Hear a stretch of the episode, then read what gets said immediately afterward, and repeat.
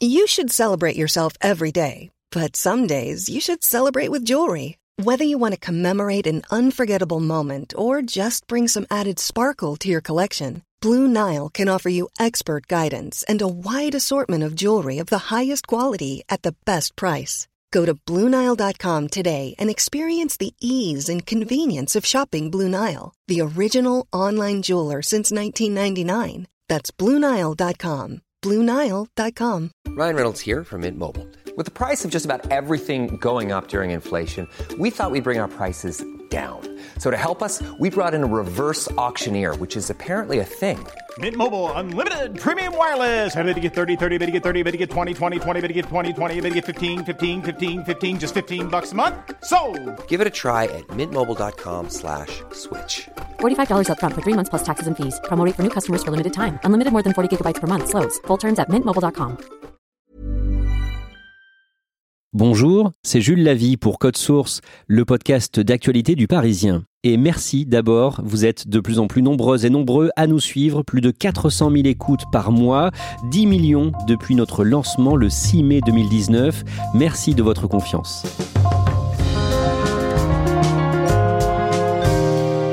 Michel Drucker a 78 ans, dont 57 de carrière. Après une lourde opération du cœur en septembre et six mois de convalescence, il est revenu à l'antenne sur France 2 le dimanche 28 mars. Michel Drucker avait retrouvé son public pour la première fois quelques jours plus tôt à la rédaction du Parisien pendant une interview menée par nos lecteurs. Michel Drucker a accepté qu'on l'enregistre pour Code Source. Vous allez donc pouvoir l'écouter dans ce podcast. Les coulisses de son retour avec Karine Didier, journaliste au service loisirs du Parisien.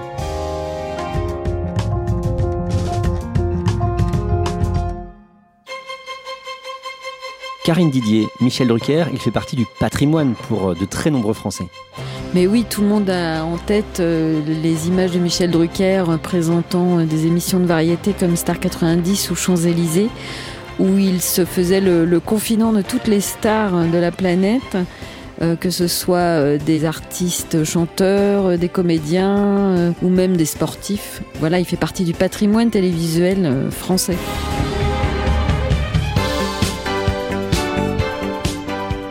On a raconté dans un précédent code source l'opération du cœur qu'il a subie dans le plus grand secret dans un hôpital parisien le samedi 26 septembre, un triple pontage. Lui qui venait de fêter ses 78 ans, Karine Didier, est-ce que son émission Vivement Dimanche s'est arrêtée pendant sa convalescence? Alors non, pas du tout, puisqu'il y a eu des best-of euh, réalisés par sa productrice qu'il appelle sa sœur jumelle Françoise Coquet, et donc l'émission ne s'est pas arrêtée. Le vendredi 19 mars, l'animateur retrouve son public pour la première fois dans les bureaux du Parisien, dans le 15e arrondissement, pas très loin de la Tour Eiffel. Il participe à ce qu'on appelle le face au lecteur.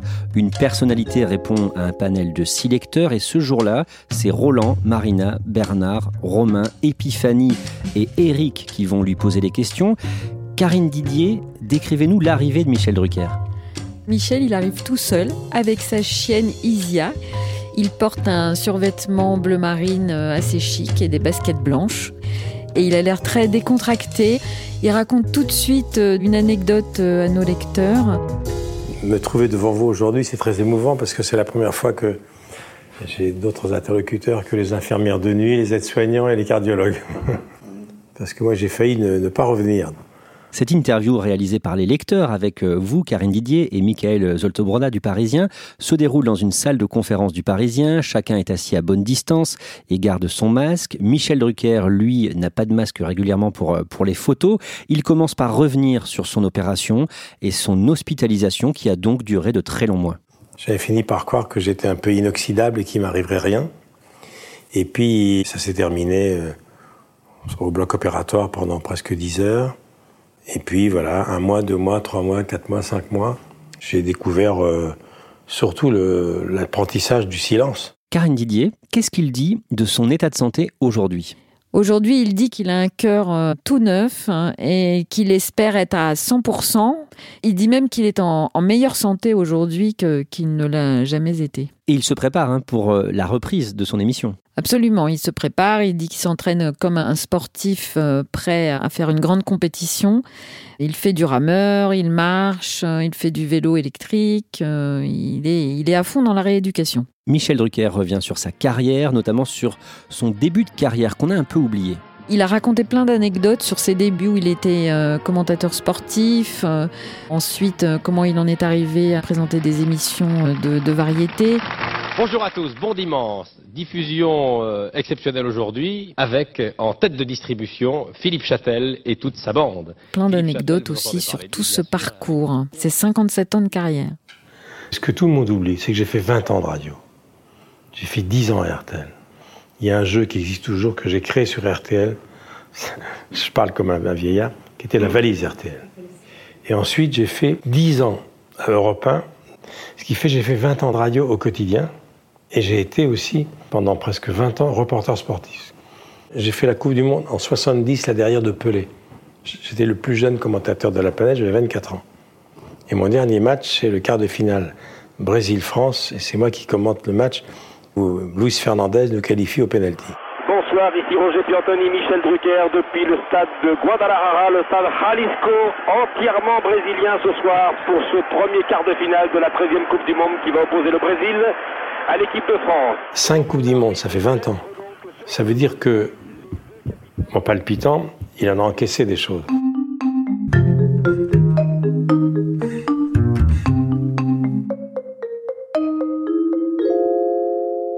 Karine Didier, les lecteurs du Parisien lui font aussi parler de son enfance. Il n'était pas le préféré de la famille.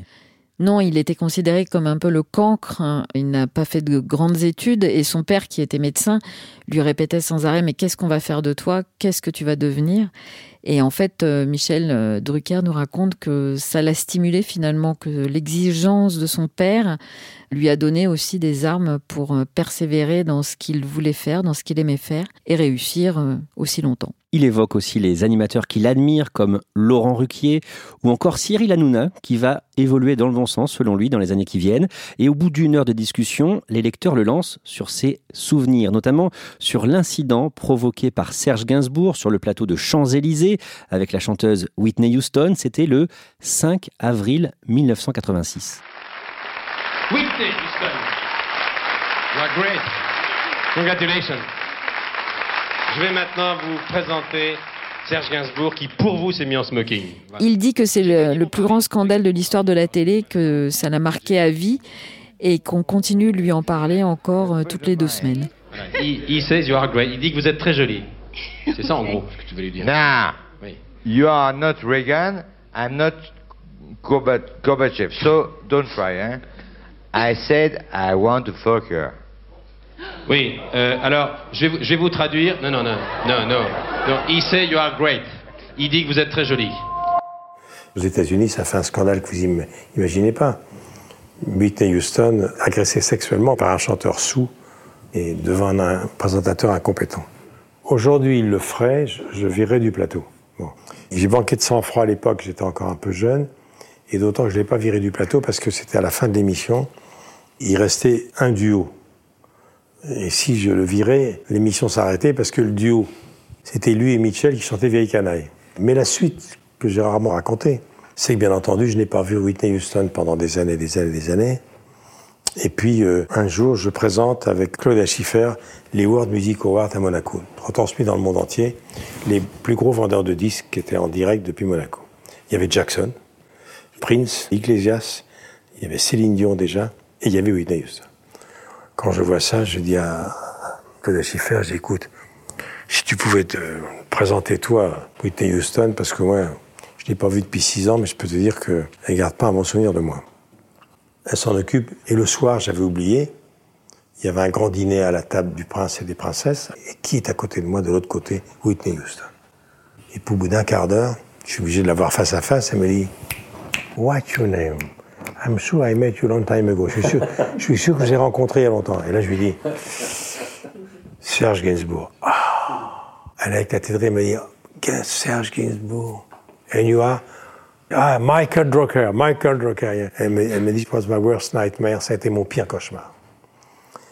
Et puis on a sympathisé. Mais c'est une question qui va me marquer toute ma vie.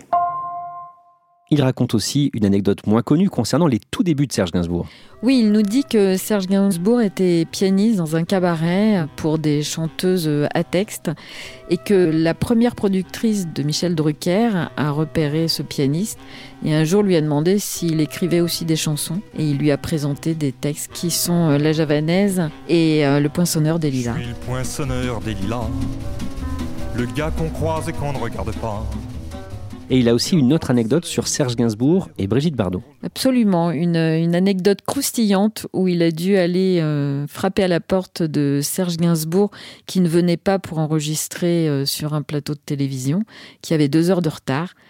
Et là... Il est enfermé avec Bardot depuis trois jours. Gainsbourg a vécu une histoire d'amour courte mais passionnelle avec Bardot. Donc je tape, je lui dis Serge, déconne pas. Ça fait deux heures qu'on t'attend au but de son. Et il répond pas. Et en guise de réponse, vous savez ce qu'il me fait? Une volute de fumée sous la porte.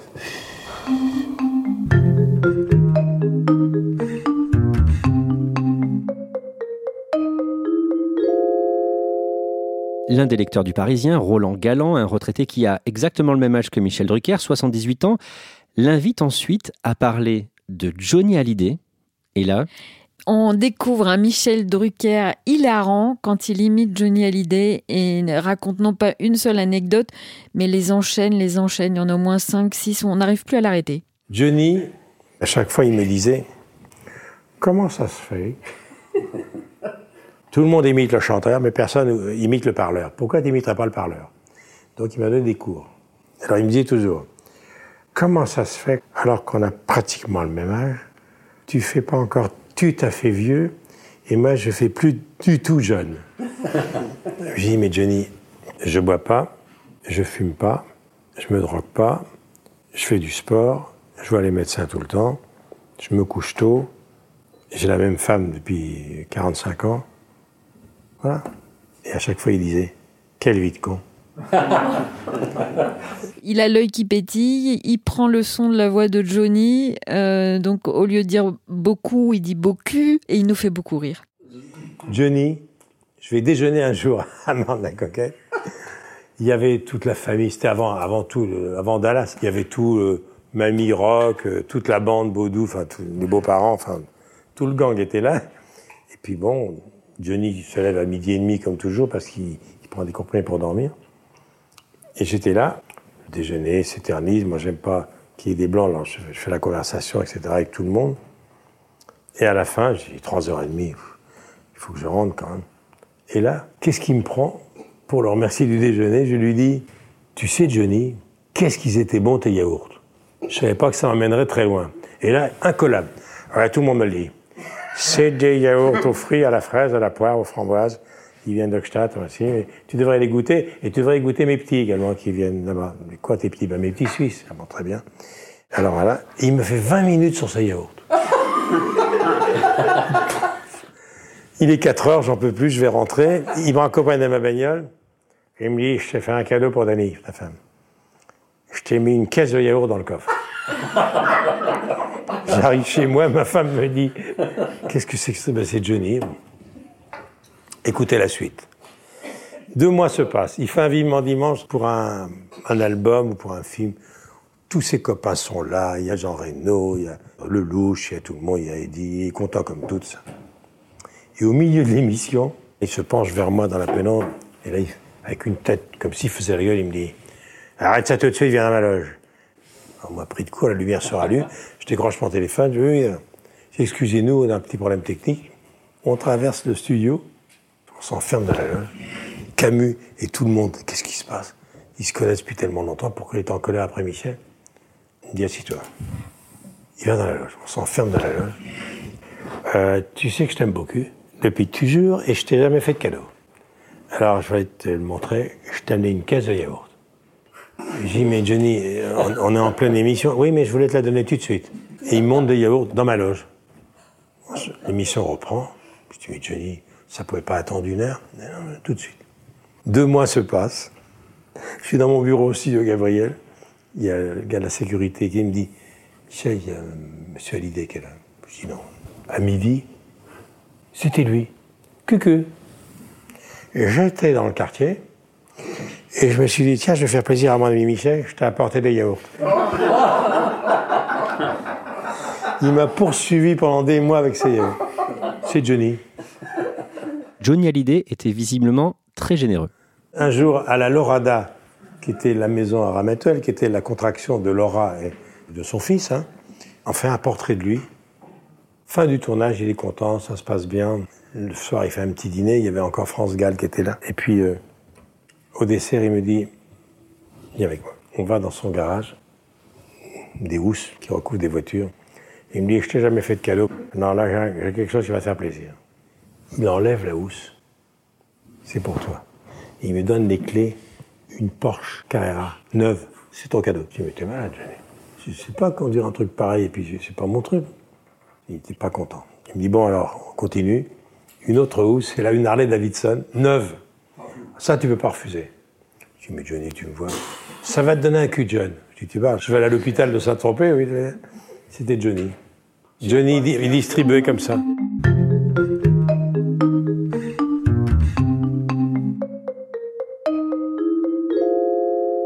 Karine Didier, il faut rappeler que Michel Drucker, à l'âge de 73 ans, en 2016, s'est lancé dans une nouvelle carrière.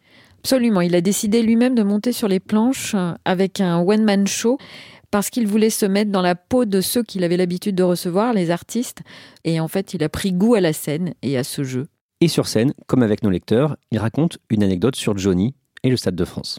Johnny, le plus beau souvenir de ma carrière, c'est moi qui étais le copilote de l'hélicoptère quand il est descendu d'hélico. Et j'ai préparé ça pendant des mois et des mois et des mois et des mois. Et il m'appelait 2 heures du matin toutes les semaines pendant six mois. C'était en janvier 98 et lui chantait en septembre. Et il m'appelait en pleine nuit. Je c'est Johnny, qu'est-ce que tu fais? Je dis, je dors. Ben, réveille-toi. Et en pleine nuit, il me disait, est-ce que tu as vu le film Apocalypse Now? Le Coppola, tu sais, ils arrivent à quatre hélicoptères, ils attaquent le Vietnam, on va attaquer le Stade de France à quatre hélicoptères, et tu vas me larguer sur la fulle, bonne nuit. ma femme me réveille, elle me dit, qu'est-ce que t'as? Écoute, j'ai rêvé. J'ai fait un cauchemar. Il y, avait, il y avait Johnny qui m'appelait. Ma femme me dit, rendors-toi, t'as fait un cauchemar. Quinze jours après, c'est Johnny, qu'est-ce que tu fais? Je dis, je dors, tu dors tout le temps Je dis, écoute, Johnny, à 4 heures du matin, est-ce qu'ils sont prêts, les hélicos? Je dis, je me suis renseigné, c'est pas possible. On n'a pas le droit de survoler une foule. Si, les Beatles l'ont fait à San Francisco. Oui, mais les Beatles, ils, les Beatles, ils l'ont fait, mais il y avait une DZ, une drop-in zone. Il y avait un truc de gazon sans public posé. Eh ben, tu fais une drop-in zone, toi-même. Je dis, comment ça Je suis arrivé avec ma tondeuse à gazon, et, au Stade de France, je vais te faire, bon. Tu te démerdes. Jean-Claude Camus, je l'appelais, il me dit laisse tomber, oublie. Mais je dis mais il, me lâche pas. J'ai appelé à l'époque, c'était l'Élysée. J'ai appelé le ministère de l'Intérieur, les pompiers, la sécurité civile, le maire de Saint-Denis, le Stade de France, et j'obtiens un hélico. Alors je l'appelle finalement. Johnny, réjouis-toi, c'est bon. On aura un hélico. C'est pas beaucoup. Je dis quoi ça, c'est pas beaucoup. Johnny, on n'a pas le droit, je te le dis, il n'y a que le SAMU et, la sécurité civile. Ah ben on arrive avec quatre hélicos du SAMU. J'y non, on peut pas. J'obtiens un hélico. Écoute bien, Johnny. On va décoller d'ici les Moulineaux. Tu seras devant, harnaché. On va prendre un hélico spécialiste des, sauvetages en montagne, avec un vrai pilote professionnel. Moi, je serai à côté seulement. On va décoller d'ici les Moulineaux. On va aller au sud de la Défense, direction le Stade de France. 50, 60 mètres du sol. On n'a pas le droit de surveiller la foule. On va faire un circulaire autour du Stade de France, car c'est un ovale vu d'en haut. On va t'élitroyer. Tu vas descendre à un endroit précis. Tu salueras la foule, comme Céline Dion devant le Titanic. On va couper. Le temps de l'intro, l'intro c'est allumer le feu. On te descendra en dessous par une espèce d'ascenseur et tu sortiras par le sol. Euh, J'ai rien compris. Ouais, Johnny, on va répéter on va faire un vol de reconnaissance avec Laetitia. Non, pas avec la Tatiana. Pourquoi Elle a peur. Je dis, mais si, il faut qu'elle vienne. On l'a fait. D'abord, on l'a fait, mais j'oublie. On décolle le jour J, on arrive à la hauteur pratiquement du deuxième étage de la Tour Eiffel, et on va vers la Défense. On ouvre la porte de l'hélico dans un fracas épouvantable parce que les pales de l'hélico, ça fait beaucoup de bruit. Et là, Johnny devient blanc. Arrête ça tout de suite. J'ai le vertige. Six mois de boulot, Johnny, on nous attend. J'ai le vertige. Et je crois que je vais gerber sur la défense. Il l'a fait. On a les images, il l'a fait. Moi, avec le pilote d'hélico, on repart au Moulineau. Ça y est, allumer le feu a commencé, on est tellement contents. Six mois de boulot. hein. On y va, on prend une moto et je fais tout pour retourner au Stade de France avant la fin du concert. Je suis dans sa loge avec David. Il arrive épuisé, tout ça. Je dis alors, Johnny, hein? On a réussi l'hélico. C'est ce qu'il me dit. Pourquoi t'as eu peur? Après cette discussion qui dure plus de deux heures, il se fait prendre en, photo pour le Parisien avec, euh, avec les lecteurs. Et là, il a l'air un peu fatigué. Oui, il a l'air un petit peu fatigué, mais c'est normal. Il a beaucoup parlé. euh, voilà, les lecteurs euh, l'ont beaucoup sollicité. Puis c'est l'heure de déjeuner, il a faim. Et comme il a perdu euh, près de 11 kilos, qu'il en a repris 8, il nous explique aussi que ça fait partie de sa rééducation de reprendre ses kilos. Et donc il s'installe pour grignoter et essayer de, reprendre encore quelques grammes perdus. Oh bah j'attendais ça depuis très longtemps. Moi qui aime bien parler, comme j'ai pratiquement pas parlé pendant six mois, ça m'a fait du bien aujourd'hui d'échanger avec les téléspectateurs et, les lecteurs. Et puis c'est un bon entraînement pour moi avant d'aller sur le plateau. Il est drôle. Il est tr- très gentil, il parle beaucoup et voilà, il est très abordable. C'est ça qui me plaît chez lui, c'est voilà son côté simple et naturel et qu'il a réussi à faire perdurer tout au long de ses années. Le mercredi 24 mars, Karine Didier, vous assistez à l'enregistrement de son émission Vivement Dimanche. Ça se passe au pavillon Gabriel, sa maison, comme il dit, près des Champs-Élysées. D'abord, est-ce qu'il y a un peu de tension en coulisses juste avant? Pas du tout. Les techniciens, toute son équipe euh, s'agitent à tout préparer, mais on sent que tout le monde est serein, et lui-même est serein d'ailleurs, au point de, de- de plaisanter, de dire que son cardiologue vient de le traiter d'extraterrestre. Euh, donc tout a l'air de se passer euh, formidablement bien. Décrivez-nous le moment où ça commence à tourner. Alors juste avant le tournage, lui, il est en coulisses, derrière la grande porte du décor blanc et rouge. Il est concentré et il est euh, calme, serein, il a tout dans sa tête. Il a quelques petites fiches euh, qui l'attendent sur un coin du canapé rouge, mais euh, il a l'air détendu. Bonjour. Heureux évidemment et ému de vous retrouver. Vraiment. Ça me touche beaucoup. Ça me va droit au cœur, votre accueil, et c'est le cas de le dire. Alors merci. Je ne sais pas si pendant cette longue et douloureuse parenthèse, vivement dimanche vous a manqué, mais vous m'avez beaucoup manqué, et merci pour tous vos témoignages. Content de retrouver ma maison. Ma maison, c'est le service public depuis plus d'un demi-siècle. Et donc son premier invité, c'est Gad Elmaleh. Gad Elmaleh est devenu euh, ben, assez proche de Michel Drucker et il lui avait promis que quand il reviendrait à l'antenne, il serait là. Donc il est venu du Maroc pour être à ses côtés pour cette première. Il est très ému, Gad Elmaleh, en fait, quand l'émission démarre. Je suis très très touché, je suis très très heureux de te voir ici et euh, très très ému aussi. Et euh, depuis ce matin, je, je pense à des vannes que j'avais envie de faire dès que j'allais rentrer. Le fait de te voir ici après tout ce temps, je, ça va me prendre un petit temps avant de, avant de les faire. Il a vraiment la gorge serrée d'être en face de Michel Drucker, dont il a pris des nouvelles régulièrement depuis son opération. C'est presque un moment euh, un peu euh, surréaliste. J'ai essayé de ne pas trop rire. C'est pour ça que je t'en voulais beaucoup quand je t'écoutais dans Rire et Non, mais Chanson. tu sais- Entre autres parce que quand on est opéré du thorax, il faut pas rire pendant des mois tellement on a mal. Donc dès que tu apparaissais ou dès que j'entendais à la radio Laurent Gérard ou, ou, sur Europe, j'étais comme ça, on disait il ne faut pas rire. Comment se passe la suite de l'émission? Il reçoit euh, ses copains humoristes, une vingtaine en tout, les Chevaliers du Fiel, euh, Éric Antoine le magicien, euh, Tom Villa. Pour tout vous dire, en fait, euh, j'avais écrit vos, vos, é- vos éloges funèbres. Parce que je, non, m'as fait un écro. Dorénavant, vous allez retrouver vos amis avec qui vous avez commencé. Johnny, Aznavour, Nefertiti et Pépin le Bref. Prenez soin de vous, Michel, et embrassez ceux qu'on aime. Et j'espère que là-haut, il donne des cours d'anglais parce que I want to fuck you, vraiment, ça ne veut pas dire il voudrait vous offrir des fleurs. Il ne porte euh, ni oreillette et il n'a pas de prompteur. Donc dès qu'il y a un petit problème technique, il décroche un petit téléphone rouge qui est juste à côté de lui sous la coudoir euh, du canapé pour appeler la régie. Et c'était amusant de voir qu'il avait toujours ses réflexes, euh, il a toujours la pêche, il relance aussi les humoristes et tout est fluide. Il a tenu le coup pendant les quelques deux heures euh, qu'ont duré ce premier tournage? Alors il a tenu le coup à tel point que même à la fin du tournage, il plaisantait encore avec les humoristes qui lui disaient bah, T'es en forme, tu vas encore rester au moins dix ans. Delphine Ernotte, la présidente du groupe euh, public, euh, dit qu'elle le trouve incroyable hein, de reprendre aussi tôt après son opération.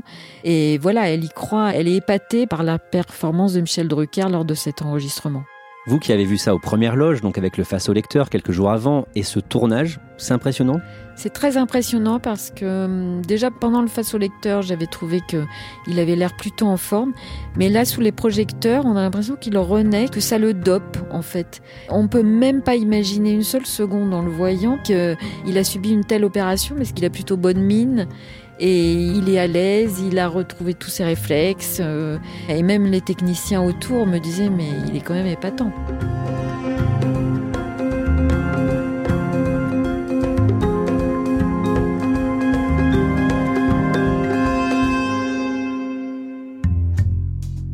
Merci Karine Didier. J'ajoute que Michel Drucker va sortir un nouveau livre le 29 avril chez Robert Laffont, livre où il raconte ce qu'il vient de lui arriver et dans lequel il rend hommage au personnel soignant.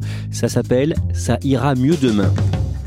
Cet épisode a été produit par Mathias Pengili, Thibault Lambert et Marion Botorel. Réalisation Julien Moncouquiol. Code Source est le podcast d'actualité du Parisien, disponible chaque soir du lundi au vendredi. Pour ne rater aucun épisode, abonnez-vous sur une application de podcast comme Apple Podcast ou Google Podcast. Et puis vous pouvez nous écrire code source at leparisien.fr.